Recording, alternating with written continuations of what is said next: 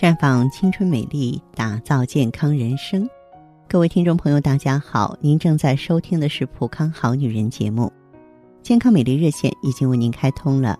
您有任何关于健康养生方面的问题，欢迎拨打全国统一免费电话四零零零六零六五六八四零零零六零六五六八，也可以在微信公众号搜索“普康好女人”，普是黄浦江的浦。康是健康的康，添加关注后直接在线咨询问题。当然，您在公众号中呢直接恢复健康自测，那么您呢就可以对自己身体有一个综合的评判了。我们在看到结果之后啊，会针对顾客的情况做一个系统的分析，然后给您指导意见。这个机会还是蛮好的，希望大家能够珍惜。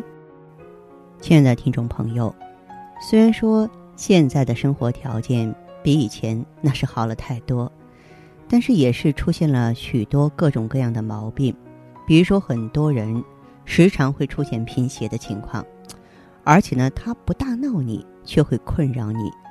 很多时候，因为贫血会让人看上去没那么精神，而体质或者抵抗力啊都相对比平常人要低。对小孩子来说，长期的贫血。对智力，还有体格的发育也会造成影响。孕妇贫血呢，还容易导致生下的小孩先天性贫血。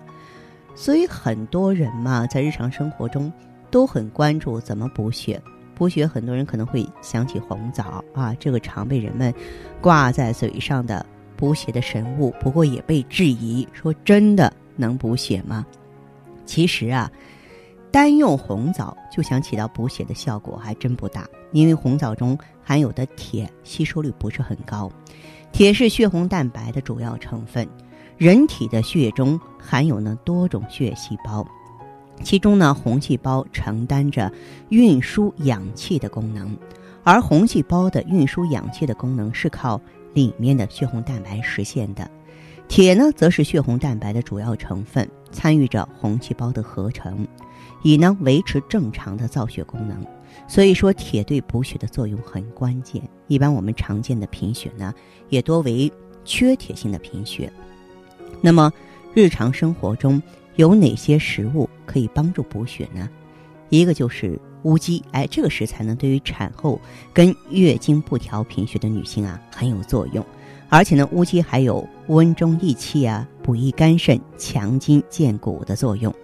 再就是蛋黄，鸡蛋在我们日常生活中是比较容易获得的食材，在一百克鸡蛋黄中含有七毫克的铁。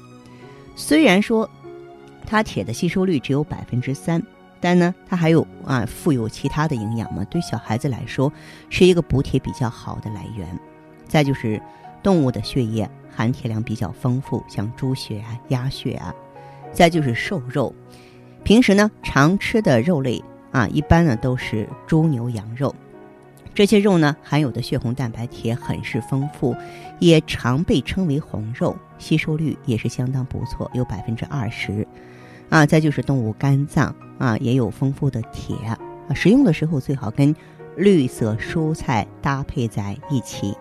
嗯，但是呢要注意食用的量和次数不能过于频繁。特别是上了年纪的人啊，五十岁以上的人群，一个月吃一到两次就足够了啊，因为毕竟呢，它里面含有一些物质，代谢起来呢是比较慢的。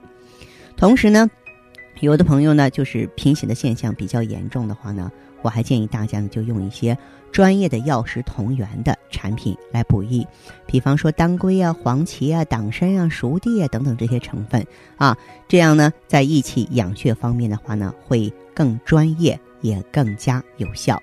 那好的，听众朋友，如果有任何问题想要咨询呢，可以加我的微信号啊，芳华老师啊，芳华老师的全拼。嗯，公众微信号呢是普康好女人。当然，你也可以直接拨打电话进行咨询：四零零零六零六五六八，四零零零六零六五六八。